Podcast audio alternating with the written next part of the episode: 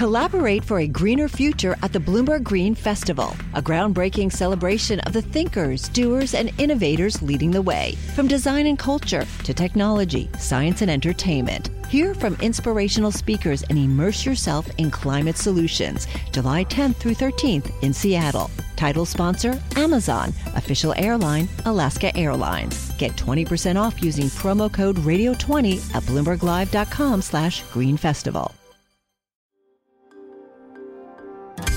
Le entregamos todo lo que necesita saber para comenzar el día. Esto es Bloomberg Daybreak para los que escuchan en América Latina y el resto del mundo. Buenos días y bienvenidos a Daybreak en español. Es 8 de febrero de 2022, soy Ignacio Liberadol y estas son las noticias principales. La caída de los bonos del Tesoro se profundiza. El rendimiento a 10 años subió levemente por encima del 1,95% por primera vez desde diciembre de 2019. Los rendimientos en títulos similares de Japón subieron a un nuevo máximo de 6 años. Las acciones de Europa se recuperan. La Fed podría desestabilizar los mercados si se vuelve más agresiva e impredecible, dice David Kelly, estratega jefe global de JP Morgan Asset Management. Kelly dice que su mensaje es francamente preocupante ya que puede conducir a una curva de rendimientos más plana e incrementar la percepción de que la economía se desacelerará demasiado en 2023. El analista recomendó a los inversores prepararse para volver a los activos de mayor plazo e inclinarse hacia el valor y las acciones globales.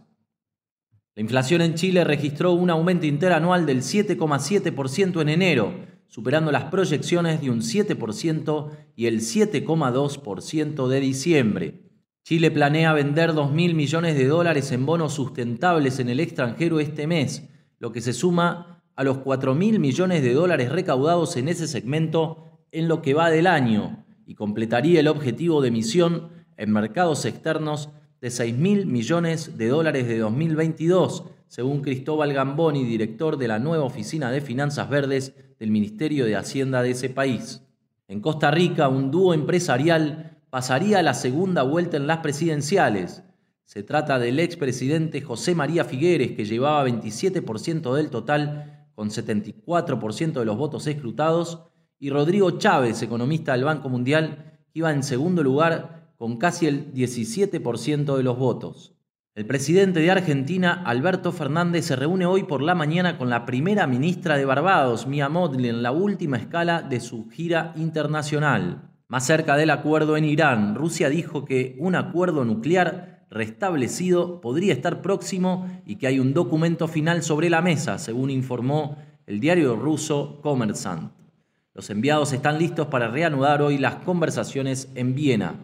Mientras en Ucrania avanza la diplomacia, Emmanuel Macron viajará hoy a Kiev para reunirse con el presidente Zelensky un día después de que se reuniera con Vladimir Putin en Moscú. Francia dijo que Putin había avanzado hacia una reducción de la crisis al acceder a no emprender nuevas iniciativas militares, según dijo el Financial Times.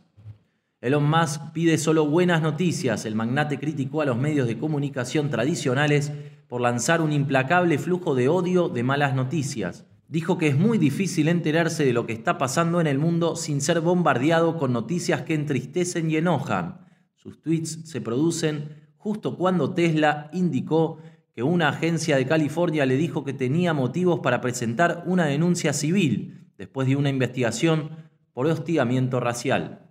¿Cómo viene el medallero de los Juegos Olímpicos? El patinador estadounidense Nathan Chen batió el récord mundial durante su programa corto de patinaje artístico y rompió la marca anterior anotada por su rival japonés Yuzuru Hanju.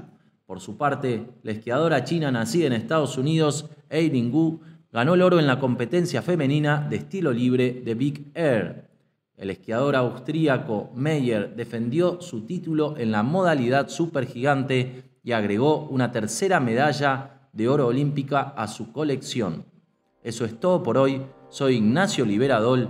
Gracias por escucharnos. Para conocer todas las noticias que necesita para comenzar el día, revise Daybreak en español en la app Bloomberg Professional. También puede personalizar Daybreak para recibir las noticias que desee. Eso es todo por hoy. Sintonice mañana Bloomberg Daybreak